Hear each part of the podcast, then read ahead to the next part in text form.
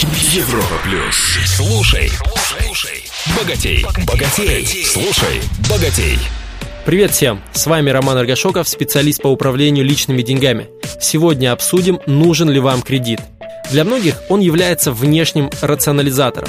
Сами накопить на крупную покупку не можем, деньги куда-то разлетаются, а необходимость платить банку и нежелание иметь с ним проблемы выступит реальной альтернативой накоплению. Но вы должны понимать, что не менее мощным внешним мотиватором может быть личный финансовый план, о котором я уже рассказывал в предыдущих выпусках. В случае кредита у вас есть переплата за покупку. При 30-летней ипотеке это вообще оплата пяти стоимости квартир вместо одной, а при накоплении с помощью личного финансового плана стоимость покупок не растет.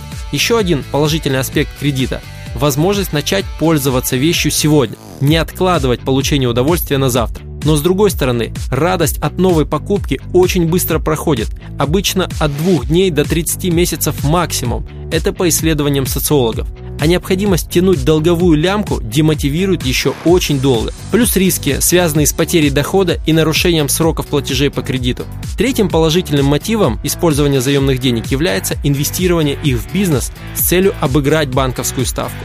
Но это допустимо только в проверенный бизнес с работающей моделью. Многие же заливают деньги в сомнительные сырые проекты, прогорают на них и потом вынуждены выходить на работу по найму, чтобы погасить долг перед банком.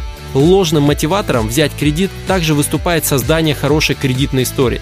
Подумайте сами, неужели покупка сотового телефона поможет вам при взятии ипотеки или автокредита? Ведь это разные весовые категории кредитов. Это настоящий миф. Резюме. Пользуйтесь кредитами только в случае крайней необходимости. Научитесь достигать крупные материальные цели без переплаты за счет грамотного управления деньгами и использования личного финансового плана. В следующем выпуске расскажу, почему важно праздновать свои финансовые победы. С вами был Роман Аргашоков. Желаю всем финансовой свободы.